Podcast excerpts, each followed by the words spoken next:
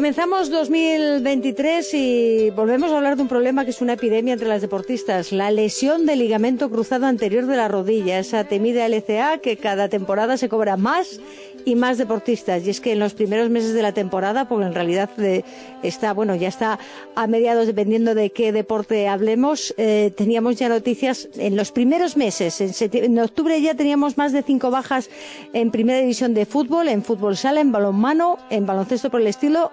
Ya estamos cerca de las 20 una epidemia absoluta en lo que se refiere a esta lesión entre las deportistas. Hace un año hablábamos de este problema en nuestro programa con Jorge Suárez, fisioterapeuta asturiano además, que conoce muy de cerca esta lesión, especialmente en el balonmano, que trabaja con la Federación Eslovaca, además de, de balonmano, y hemos querido añadir este año a la conversación a Ana Martín, que es fisioterapeuta, trabaja en FREMAP, en la clínica Fisiomón también en las tablas, y ambos pertenecen a una plataforma que se llama Spain, que están, son fisioterapeutas especializados en la rodilla y que conocen muy de cerca este problema que sufren las deportistas. Vamos a, a saludar, vamos a empezar a saludar a Ana Gaci Martín porque es la que tenemos más lejos, vamos a decirlo así. Ana, ¿qué tal? ¿Cómo estás? Feliz año, lo primero. Hola Cristina, feliz año nuevo. Bueno, y saludamos también a Jorge Suárez. Jorge es el que tenemos más cerca en casa. Jorge, ¿qué tal? ¿Cómo estás? Hola, muy bien Cristina. Feliz año a las dos. Bueno, feliz Navidades, feliz año.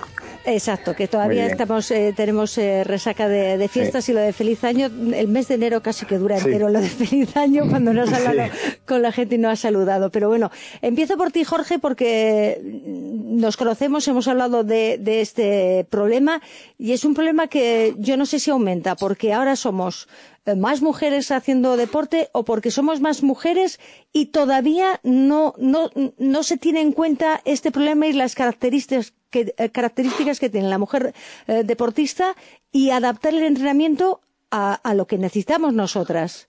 Bueno, pues esto es, un, es, una, buena, es una buena pregunta y, la respuesta, eh, si hay que resumirla, es que, es que sí. Eh, bueno, hay, varios factores que, hacen que, esta lesión eh, sea mayor, mayoritariamente en mujeres y luego hay otros condicionantes, digamos, de género que, hacen que, también em, empeore esta, esta lesión. Respecto al entrenamiento, posiblemente el acceso a, recursos en, el entrenamiento y si, como bien mencionas, cada vez más mujeres hacen deporte y cada vez más mujeres hacen deporte alto, de alto rendimiento.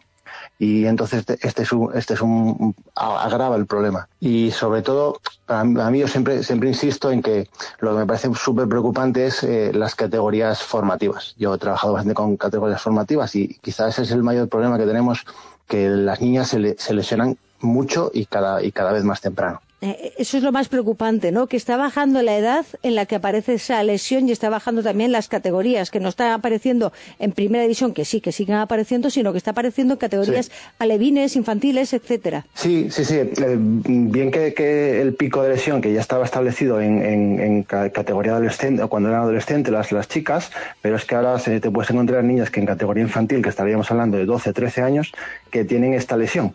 Y claro, esto es muy grave. Grave primero porque no se debe de tener, no, no debería de tener esta lesión. Y grave en segundo porque normalmente, eh, como bien se sabe, el, el, tener una lesión de rodilla acrecenta el, el, riesgo de volver a tenerla, eh, las recidivas, y claro, son niñas que en muchos casos, desgraciadamente, están condenadas a tener una segunda lesión de rodilla, muchas veces contralateral. Eso es lo peor. Lo que has dicho, sí. además, condenadas condenadas a una, una segunda sí. lesión. Sí, porque desgraciadamente mm, parece que es una condena. Porque sí, porque ocurre. Es decir, no encontramos la, la manera o, o, o, no queremos implementar lo que se sabe hasta, hasta el momento, que, que, bien sí es una lesión multifactorial, es cierto, pero que bien se van sabiendo cosas sobre programas preventivos o programas de reducción de lesiones que por lo que sea no conseguimos que, que se implanten a, adecuadamente. Vamos a añadir a Ana Gaci Martín a ver que, si nos ilumina un poco más, aunque lo tenemos un poco claro, pero quien nos está escuchando, que igual no escuchó a el otro programa ni, ni, ni sabe de esta, de esta epidemia real que existe entre las deportistas, que no es una cuestión de alarmar y decir que no hay que hacer deporte, no, es una cuestión de informar y de que se tomen las medidas que hay que tomar para que las deportistas no sigan cayendo, que igual van a caer, ¿eh? porque evidentemente en un encontronazo, en un mal gesto, puede venir a esa lesión, pero el problema es que están apareciendo cada vez más lesiones sin tener a lo mejor una causa real, digamos, de un golpe muy fuerte que se te puede ir la rodilla, que lo hemos visto en mil partidos, también en, categoría masculina.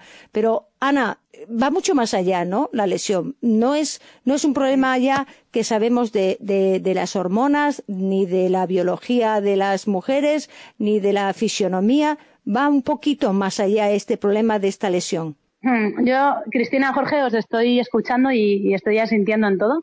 Eh, el, problema, o sea, tenemos un gran problema, que es el número de lesiones de, de rodilla en, en, mujeres, pero por encima de, de eso es, hay otro, que es que no se considera un problema, porque parece que eso es algo normal en la mujer debido a su anatomía y a sus hormonas. Y ese es el verdadero problema que tenemos por encima del número de lesiones y que es algo que las comunidades de sanitarios, de, de entrenadores, de deportistas, primero deberíamos cuestionar si queremos solucionarlo eh, siempre está achacado a la mujer eh, el tema biológico, ¿no? Eh, las hormonas, la forma de nuestras caderas, la forma de nuestras rodillas, y eso es real, eso está ahí, pero a día de hoy en sanidad sabemos que las lesiones son multifactoriales y no solo comprenden el factor biológico o los factores biológicos, sino también los factores psicológicos y los factores sociales. Y sabemos, y es hacia donde nos está llevando la bibliografía científica, que no solo es lo biológico, porque hay otros países que nos llevan la delantera, en, fútbol femenino, por ejemplo, en Estados Unidos, que llevan 30 años eh, aplicando protocolos de prevención únicamente en factores biológicos y eso se ha demostrado que no ha reducido la incidencia. Entonces, quizá deberíamos ir un poquito más por, por esos factores sociales, ¿no? Y, y ahí puede, puede que esté la clave. Es que, claro, estás hablando de, de, la Liga de Fútbol Profesional en Estados Unidos, que es la, la, número uno del mundo, donde son profesionales, donde además en Estados Unidos el tema del deporte, el, de, cómo entrenan, del acceso que tienen a gimnasios, que es distinto, cierto. Igual ellos tienen más medios en, en otros deportes, pero es cierto que allí trabajan de una forma más profesional. Solo me tengo que acordar cada vez que, que entrevisto a una deportista que se ha ido a estudiar a Estados Unidos a la universidad, cómo me habla de las facilidades y de todo lo que tienen allí para hacer deporte. Pero en cambio esta lesión, pese a que han intentado evitarla, no, no hay manera de evitarla, Ana. Eh, va más allá porque, porque hay otras, ¿qué otras cosas? Vamos a ponerle nombre a esas otras cosas que hay detrás. Pues podríamos hablar en factores sociales, por ejemplo, que estas deportistas en Estados Unidos, pues eh, en esa parte biológica se hagan mucho ejercicio de prevención, etcétera. Pero en cosas sociales hablaríamos, por ejemplo, a nivel de recursos o de profesionalización. Es decir, los recursos a los que tienen acceso esas deportistas. Eh, este año, eh, la denuncia de una jugadora de baloncesto americana que enseñaba en el máximo torneo a nivel universitario en Estados Unidos el gimnasio que se había instalado para los equipos de chicos y el set de mancuernas que se les había dado a las chicas. Es decir, se sigue, se sigue dando unos recursos a la mujer. A la mujer ahora mismo eh, está llegando a un nivel de profesionalización en el deporte, en, en, exigencia deportiva, de partidos, de competición alta, pero no tienen los recursos que tienen los hombres. Es decir, los accesos a los gimnasios, los accesos a los servicios médicos, la profesionalización, es decir, que tengan nóminas y que puedan dedicarse exclusivamente a eso y no compatibilizar con otros trabajos, con estudios, que tengan acceso al descanso. Eso se, solucionaría con igualdad de recursos. ¿no? Las jugadoras del Rayo Vallecano, que lo comentábamos también, eh, no tienen, se, se, quejaban hace un año que estaban en huelga porque no tenían acceso al gimnasio ni a los servicios médicos. Quizá eso tiene mucho más que ver con la incidencia de lesiones que la forma de nuestras caderas, pues probablemente. Y hablamos también de eh, eso a, día de hoy, ¿no? Pero hablamos a cómo se educan las mujeres, ¿no? En estos años o en años anteriores. Es decir, las mujeres eh, tienen que jugar con muñecas, los niños con balones, eh, las chicas no hacen fuerza, porque a ver si te vas a poner muy, muy fuerte y, y a tu cuerpo no le va a gustar a los demás. Entonces, claro, eh, todas esas cosas hacen que cuando tú con 18 vas a hacer deporte, pues tu cuerpo no esté tan preparado como el de un hombre para hacer ejercicio. Y sabemos que todos estos constructos de géneros en educación, todos estos falta de recursos de la mujer en el deporte profesional, tiene mucho más que ver a día de hoy con que tengamos esta gran tasa de, de, de lesionados que, que nuestra propia biología. Y, y, de hecho es que sabemos que si esto estuviera ocurriendo en los hombres, se estaría estudiando mucho más y se estaría dando muchos recursos al material, a, a, cómo se puede prevenir, pero en la mujer pues es algo normal porque es la forma de nuestras caderas. Claro, eh, Jorge va a entender lo que acabas de decir porque mira, la, hace pues, pues poco antes de, de, de, las, no, poco antes de las navidades, no, fue en plenas navidades, el día de navidad hablábamos con, con Laura Rivas, jugadora de balonmano, a la que seguro que Jorge conoce, igual incluso has tratado. Sí. Y, sí. Y, nos contaba que el último partido, bueno, el último fin de semana que, que tuvieron competición, tenían doble partido en Canarias y para irse a Canarias habían cogido, habían ido en autobús a Santiago eh, por la noche para coger un avión de Santiago a las 4 de la mañana para llegar a las 6 de la mañana a Canarias para jugar un partido esa tarde para luego coger otro avión, irse a otra isla a Canarias para jugar un partido al día siguiente y luego mm, volver. El ¿Dónde está ahí el descanso para que esas jugadoras ya no que jueguen dos partidos seguidos, sino eh, sales a la una de la mañana de Gijón en autobús para llegar a Santiago, para coger un avión a las cuatro de la mañana, para luego llegar a las seis de la mañana a coger otro en Madrid, para irte luego a Canarias. Ahí es donde vas tú, ¿no, Ana? Eh, ahí es donde vas tú. Claro, que quizás si esa jugadora en ese partido, después de este viaje tan largo que, describes, ¿no? Aterriza en una pierna y la rodilla se le va, ¿qué tiene más que ver ahí? ¿Sus hormonas? ¿O que tiene un cansancio acumulado porque no hay recursos para que las mujeres puedan coger un avión directo? Pues ahí, ahí es donde tenemos que ir y ahí es donde tenemos que cuestionarnos muchísimo como sociedad si realmente queremos parar esto y no decir, bueno, las mujeres es normal, las caderas, ¿no? Eh, pues tendrá que mucho más que ver el descanso en esa jugadora, ¿no? Jorge, me imagino que opinas lo mismo. Sí, sí, sí. Eh, por, dar otro. Eh, hoy escuché esa, esa, esa, entrevista, estuve otro escuchando, y es que, es que es así. Y claro, sí que es cierto que hablamos de un deporte como considerado minoritario, pero como, como comentan, así en el deporte femenino profesional hay esos problemas que no lo habrá en los semiprofesionales o en los amateurs. Y sobre el trabajo de fuerza, totalmente de acuerdo, porque, porque realmente es, es un déficit que tiene el, el, deporte femenino y, y, mismamente, hablando en Europa, hay diferencias entre los diferentes países. Quizá los países latinos tenemos más déficit precisamente por, por ese estereotipo de cómo debe ser la mujer, de que no se puede poner fuerte, que a ver si vas a ensanchar, y, este día recordaba eh, una noticia que hubo bastante de un periódico de tirada nacional bastante vergonzosa, en la que creo que recordaréis, en la que se mencionaba como una chica famosa eh, decía que se había puesto a dieta para gustarle a un jugador de, fútbol que estaba jugando el mundial.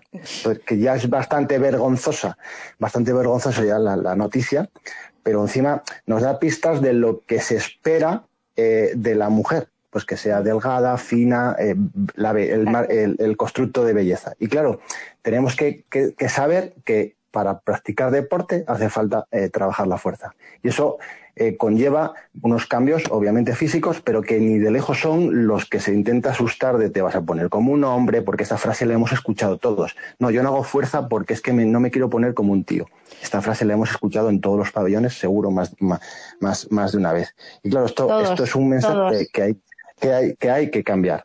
Porque, mm. porque si no, no, no vamos a poder eh, intervenir. Y luego, pues obviamente, pues eso, darle, darle mm, acceso a recursos a, las jugadoras eh, de, los diferentes deportes. Porque si no, mm, por lo menos estar igual que los hombres, eh, en, acceso. Luego ya habrá que cambiar también el mensaje y, incidir sobre lo, lo, psicosocial también, ¿no? Porque el mensaje que calan las chicas es ese, o alguno es ese, ¿no? El de el de la fuerza. Y otro problema que yo creo que encuentro vinculado a, también a un mensaje que se capta en, los entornos de las lesiones es, como yo diría, una, romantización de, esta lesión. ¿no? alguien parece que se lesiona y el apoyo social ha crecido mucho alrededor y eso, está muy bien, pero parece como que se ha normalizado, como, bueno, bueno, esto le pasa a cualquiera, ya es, es normal que una jugadora eh, se haya roto la rodilla como dicen, ¿no? Eh, bueno, eso es normal, no te preocupes, de, esto se sale. Ahora te ha tocado a ti, hermana, eh, únete al club, ¿no? Sí, sí, sí, pero parece como, y a ver, que está muy bien, el apoyo, genial. Y obviamente esto es una lesión que hace unos años era el final, era el final de la, de la vida deportiva y ahora gracias a Dios, no es el final de no tiene por qué ser el final de ninguna vida deportiva, pero ojo porque empieza a serlo, porque claro, de esta romantización es, bueno, y tira, y vuelves, y vas a volver, ya ve quién vuelve antes. Y no, yo lo voy a hacer mejor que, que claro, y entonces entramos en el problema, otra lesión. Y claro, ya empiezan a, dañarse otras estructuras. Entonces ya empiezan los problemas. Y muchas veces es eh, el, bueno, ¿te has roto el cruzado? No, no, me he roto el menisco. Ah, bueno, pues, ah, menos mal. Y parece como que el, el para salir un poco del cruzado, ¿no, Ana? El, parece que sí, pero el menisco... salvó. Sí, el menisco no es nada. Es como que te tocó la lotería. Y dices, no, si es que posiblemente te retire antes de la práctica deportiva un menisco, Que, que, una plastia. Que un cruzado. que un cruzado. Entonces, Mm, pues eso, eh, hay que cambiar el mensaje, el mensaje, yo creo también el mensaje percibido alrededor de esta lesión. ¿Que es una lesión que, tiene curación? Sí, y, se evoluciona mucho en el estudio de la lesión, pero vamos, que tampoco es una lesión banal tiene cambios eh, para la vida del deportista, tiene cambios eh, biológicos, eh, bueno, que, es una lesión seria. Hay que tomársela como una lesión seria, que se puede tratar. cuando te recuperes mm, acabará, pero tienes que seguir responsabilizándote de ella toda la vida, igual que por tener un empaste no dejas de lavarte los dientes. Cuando una persona se ha lesionado, sabe que va a tener que tener unos hábitos que, que yo como fisioterapeuta más allá de recuperar una rodilla, sé que tengo que ir un poco más allá con los pacientes y adherirles a unos hábitos de vida para que eso no vuelva a ocurrir. Entonces, eh, al oírlo de, lo que decía Jorge de romantizar esta lesión, parece que ahora ya cuando te rompes el cruzado es como, ah, bueno, las chicas, ¿no? A, mí, bueno, claro, a mí también le ha, tocado a muchas.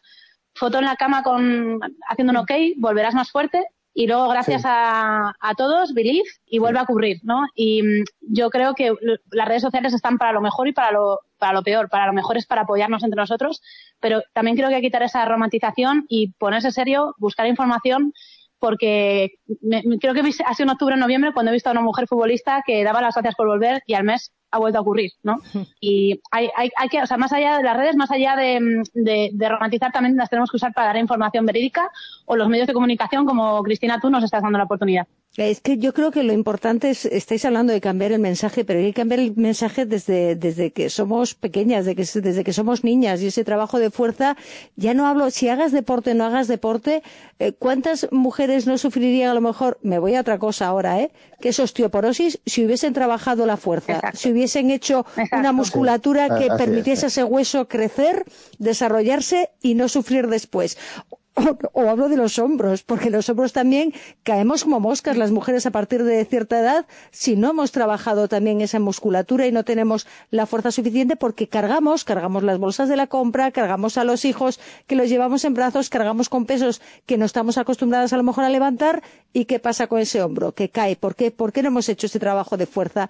Y hay que recordarlo que no, que no es solo necesario, evidentemente, en el deporte de, nivel, de alto nivel, por supuesto, o en el deporte que se haga de competición, pero hay que llevarlo al día a día de todas las mujeres que hay que trabajar, que hay que hacer un trabajo de fuerza, que, que este cuerpo evidentemente necesita un ejercicio y una actividad para mantenerse y que la única manera no es solo alimentarlo y alimentarlo bien, sino que hay que hacer ejercicio, un ejercicio además pautado, que sepamos lo que hay que hacer y trabajarlo. Pero ahora sobre todo, eh, Jorge, Ana, al margen de, bueno, hoy estamos hablando de este tema aquí en nuestro programa, pero habría que ir, no sé si a las federaciones, a los clubes, en los cursos de, que, que hacen de, de, técnicos para ser entrenador, entrenadora, que conozcan realmente esto y que realmente le den la importancia al problema, que estamos hablando de una epidemia, porque el nivel de lesiones es de epidemia. ¿Habría que ir allí o qué, ¿qué, habría que hacer?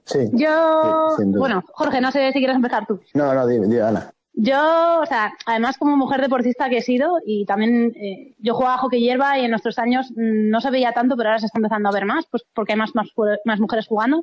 Yo creo que habría que ir a los clubes, lo primero, a decir que esta situación parece normal, pero no la es. Eso es la primera idea que en todos los deportes en la sociedad deberíamos decir, no lo es.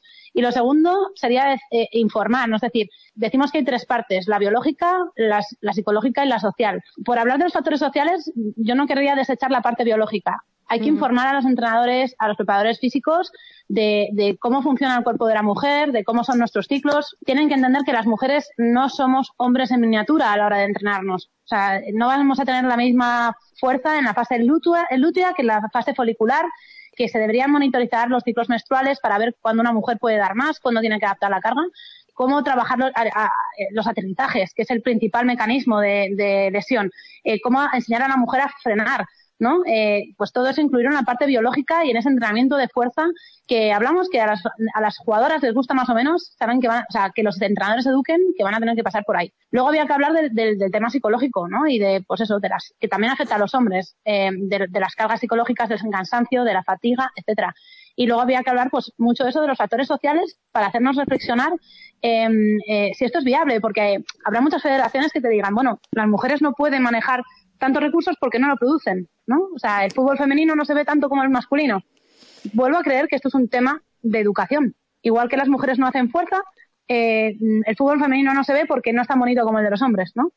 creo que hay muchísimas, muchísimas cosas que cuestionar, pero entrar en las federaciones y empezar a hacer este tipo de programas y educarnos cada uno en casa a lo que decimos a las niñas, ¿no? Porque parece que hemos avanzado mucho, pero nos queda muchísimo, muchísimo todavía eh, por, educar a las mujeres y, y, por educar también a los hombres en lo que les va a suponer que las mujeres también tengan que tener accesos a, a cierto tipo de recursos. Yo creo que la solución iría por ahí. Y lo primero, por lo que he dicho, por no pensar que esta situación es normal. Exacto. Jorge, no sé si quieres añadir algo porque creo que han no, dejado bastante claro. Está totalmente claro. lo, único, lo único es reseñar que, que, que, realmente cuando muchas, algunas veces, cuando intentas explicar ese tipo de cosas, te encuentras un muro. Yo, a mí me ha pasado, seguro que a todos nos ha pasado, como, bueno, sí, pero, pero esto para mañana. O sea, esto sí lo entiendo, pero tengo otras prioridades. Y parece como que siempre vamos poniendo cosas delante de, de, de, este tipo de cosas. Sí, entiendo lo que me dices, como mucho te pueden decir, estoy de acuerdo, pero es que tengo antes que hacer esta. Siempre hay un antes, siempre hay algo antes que, que implementar estas cosas. Y, y eso, para desgracia, luego pasa lo que pasa y luego, bueno, parece la palabra, la famosa frase de la mala suerte, ¿no? Que, también tendríamos que huir de ella porque parece que todo es mala suerte.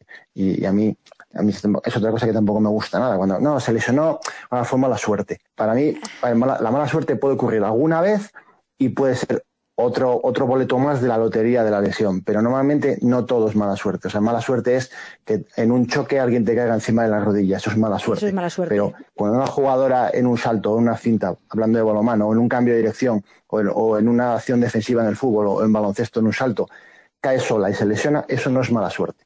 No, no es mala suerte, pues sistemáticamente no puede ser mala suerte. Son estas otras cosas que hemos estado hablando. Y bueno, pues eh, queda un largo camino en, o, desgraciadamente queda un largo camino en, esto, en, cambiar este, este tipo de percepciones de, de los estamentos, organizaciones, clubes, federaciones. Eh, sí, por eso creo que también es positivo empezar, Jorge, por, por los propios individuos, es decir, por cada persona que pasa por nosotros, poder educarla de, de, una manera con la información que le hace falta y que esa persona la transmite a su alrededor con pequeños cambios, es lo que podemos ir haciendo a través de, de cada paciente. Y por eso también arrancamos el, el proyecto, ¿no? El, la web de sí. niespain.es, donde eso fue un trabajo personal mío en la pandemia, donde en la pestaña pacientes eh, están las fichas según lesión, ligamento cruzado anterior, menisco, para que los pacientes puedan leer y entender todo esto de lo que estamos hablando, que, que es la información, porque lo primero que necesitas para resolver un problema es información. Pues que, que encuentren la información verídica, la información correcta, para que los pacientes sepan qué les ha pasado, qué opciones tienen, cómo pueden solucionarlo y qué hacer a partir de ahora. De momento, mientras no cambien con las instituciones, nuestro, nuestro objetivo son los individuos. Mm, sí, sí, sí, cierto. Y, y, sí que es verdad que tú puedes eh, intervenir mediante el individuo para que el individuo reclame eso. Es decir, que si, la jugadora, normalmente cuando, cuando hablas con ella y lo, y lo entiende, dices, bueno, pues ahora reclámalo en tu club, reclámalo en tu federación. Explícales que esto no puede ser normal, que tú quieres que te faciliten esto, que estás dispuesta a cambiar otras cosas dentro de lo que te dan por esto, porque es importante que tengáis esto como, como colectivo. Hablando de deportes, sí, sí. Eh, de deportes colectivos, es decir, bueno, ponte de acuerdo con tus compañeras, reclamad esto como grupo que a veces mmm, se centran en otras cosas o, no, esta es una petición que tenéis que hacer, tenéis que responsabilizaros porque el riesgo es vuestro, la rodilla es vuestra, que esto sí que es un mensaje siempre que nos los nos gusta al, al, mensaje, ¿no? La auto, a los pacientes, la, la autorresponsabilidad. La lesión es tuya, la estructura es tuya, la lesión te va a ocurrir a ti, no le va a ocurrir al club. Ya. El club te puede, te puede cuidar más o menos, pero intenta que te cuide lo máximo posible. Y luego, obviamente, estamos hablando de, como hemos dicho, de un juego, de un deporte. Bueno, pues hay, hay otro tipo de variables que intervienen. Intentemos controlar las controlables o, o al máximo las controlables. Sí, pero ese es un problema que, que, de momento tiene una solución complicada, veo, porque evidentemente, evidentemente la rodilla es suya, pero luego tiene tantos problemas alrededor que tiene que, que ir apagando fuegos, porque tiene que ir a estudiar o tiene que ir a trabajar y luego tiene sí. que ir a entrenar y luego tiene ese viaje imposible para ir a jugar sí. el partido, etcétera, etcétera, etcétera. Son tantas claro, cuestiones que Eso mismo son cargas, son, son, cargas sociales que tienen que estar implementadas en el entrenamiento. No es simplemente el pensar sí. cuánto es la carga física del entrenamiento entrenamiento, Exacto. sino es, vale, el que yo esté estresado porque tengo mucho trabajo, el que yo esté estresado porque tengo problemas en casa, el que yo tengo, estoy estresado porque llego muy, mmm, yo qué sé, lo que sea, o por, es, por este viaje que hemos hablado un fin de semana, eso tiene que estar eh, registrado, tiene que estar monitorizado en el entrenamiento. Eso también es una carga de entrenamiento. Mm. Eso también mm. eh, tiene que ser adaptado. No es solo pensar en entrenar una hora, entrenar un... No, no, es que la carga que, que percibe el individuo está demostrado que es súper importante para el riesgo de lesión. Mm, y eso es difícil de monitorizar, difícil de explicar, difícil de percibir por, por el entorno, pero está ahí. Y cada vez hay más estudios que así lo reflejan. Pues vamos a tener y los grandes clubes lo registran.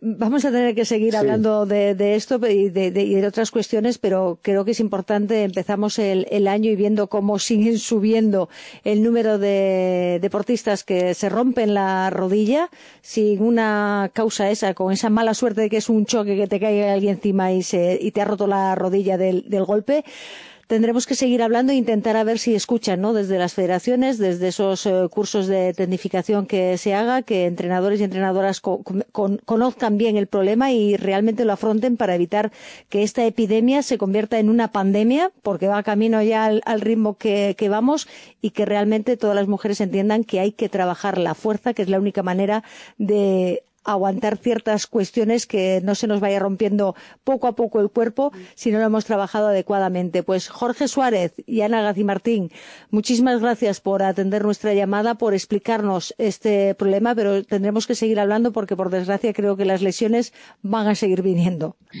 Todo lo que haga falta y, para ayudar al, máximo número de jugadoras y jugadores posibles, lo que haga falta. Muchas gracias a ti, Cristina. Igualmente, Cristina, muchas gracias por darnos visibilidad a este problema y la, la oportunidad de, hablar sobre él.